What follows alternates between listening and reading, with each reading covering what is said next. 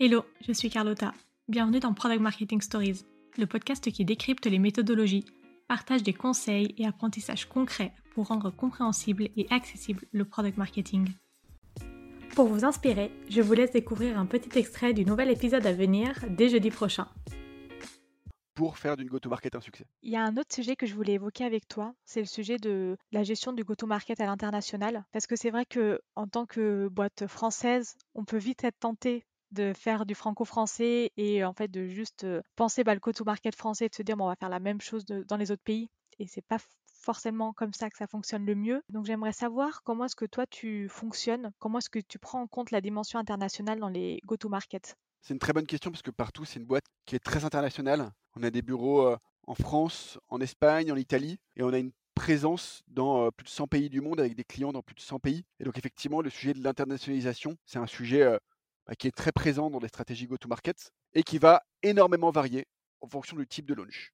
Déjà, quelque chose qui est très propre à partout, c'est qu'on est sur un marché où le besoin est assez uniforme, quel que soit le pays. C'est-à-dire que nous, nos principaux partenaires, ça va être Google, ça va être Facebook, ça va être Apple, et ce genre de plateforme, et leurs produits, c'est sensiblement les mêmes d'un pays à un autre, à quelques exceptions près. Donc, quand il s'agit de lancement de fonctionnalités qui sont ajoutées à un produit existant, le gros de l'internationalisation, c'est surtout un sujet de traduction. Il n'y a pas vraiment de localisation nécessaire.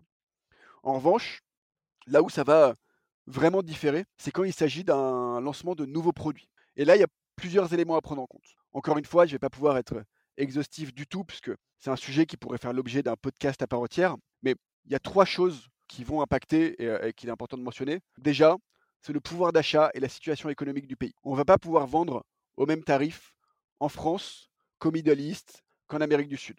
Le deuxième sujet, c'est la notoriété de la marque dans le pays. On ne va pas avoir la même stratégie sur un marché sur lequel on est très connu, comparé à un marché sur lequel on n'est pas du tout connu. Et le dernier point, c'est euh, la maturité du pays quant à ce qu'on propose. Et dans notre cas, ça va être la maturité digitale. On ne va pas s'adresser de la même manière à euh, un interlocuteur qui est très familier avec le sujet qu'à un interlocuteur qui ne connaît pas du tout. Cet extrait vous a plu? Pensez à vous abonner directement sur votre application de podcast préférée pour être sûr de ne pas le rater. À bientôt